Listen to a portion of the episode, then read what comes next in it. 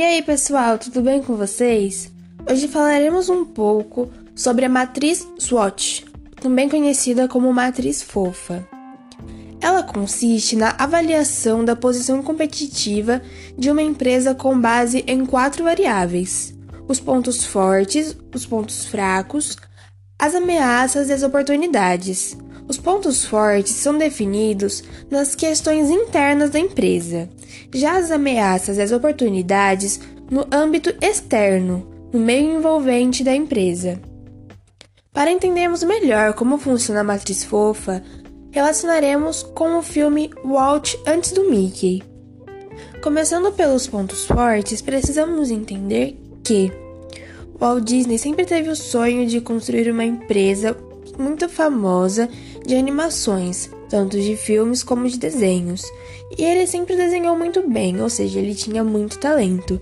E para que esse sonho pudesse se tornar realidade, ele precisou contratar uma equipe de profissionais tão talentosos quanto ele.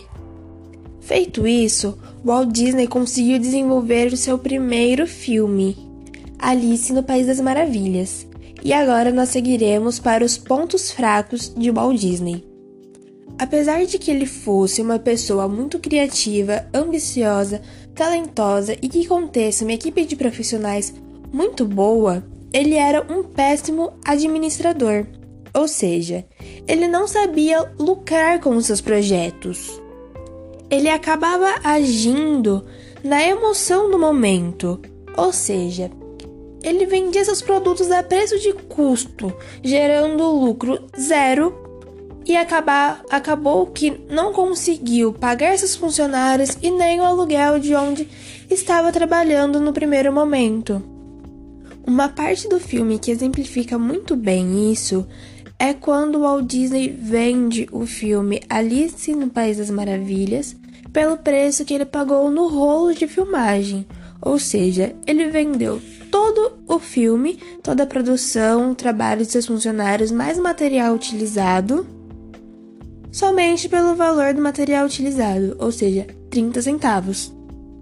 Seguindo para as oportunidades, quando Walt Disney declara falência de sua primeira empresa em sua cidade natal, ele percebe que lá não tem espaço para isso. Então ele decide mudar para a Califórnia, para a casa de seu tio, para que consiga um lugar melhor de trabalho com mais investimentos. Quando Walt Disney chega na Califórnia com o apoio de sua prima, que acreditava que ele conseguiria realizar o sonho de construir uma grande empresa de animação, aluga outro ambiente para que ele possa criar suas animações. Como ele já entendeu que ele não era bom com a administração, que o que ele fazia não gerava lucro para que ele pudesse se manter no mercado de trabalho, ele foi chamar o seu irmão para que pudesse administrar a empresa para ele, e seu irmão topou. A prima de Walt Disney conhecia os criadores de Gato Félix, que na época era um tremendo sucesso, e apresentou o filme Alice no País das Maravilhas, produzido por Walt Disney, para ele, para que pudesse gerar oportunidades maiores de emprego para o Walt Disney. O criador de Gato Félix se surpreende com o talento de Walt Disney e lança projetos para que ele possa executar. Quando Walt Disney recebe essas propostas, ele percebe que precisa reunir sua equipe novamente para conseguir entregar o trabalho a prazo. Trabalhando com os criadores de Gato Félix, Walt Disney criou personagens novos, como o passarinho carioca, representante do Brasil lá no exterior. Apesar de que fosse uma criação exclusivamente de Walt Disney e sua equipe, no contrato que Walt Disney assinou para começar a trabalhar com os criadores de Gato Félix, dizia que as todas as criações seriam inteiramente dos criadores de Gato Félix, que o nome de Walt Disney não aparecia como criador. E ali ele entendeu que ele não devia ficar na sombra de outros artistas e que sim, que ele deveria criar uma empresa para si próprio. Ali que surge a ideia de criar o Mickey, o maior representante da Disney até os dias atuais. Agora falaremos um pouquinho das ameaças. A principal ameaça de Walt Disney eram seus concorrentes, não só dele, mas de todas as empresas em geral.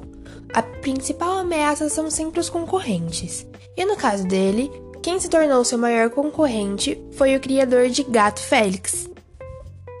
Então, só para relembrarmos, os pontos fortes eram que o Walt Disney era ambicioso, criativo, tinha uma alta qualidade em suas animações e uma equipe de profissionais talentosas. Os pontos fracos eram sua péssima administração, agia pela emoção do momento e não tinha muito capital para investir e pagar seus funcionários. As oportunidades eram o investimento de outras empresas em seus, em seus novos personagens e a despopularização de empresas que já estavam no mercado de trabalho. E as ameaças, as outras companhias de animações melhores estruturadas e com melhores administradores do que ele. Bom, pessoal, é isso. Espero que vocês tenham gostado e até o próximo tema.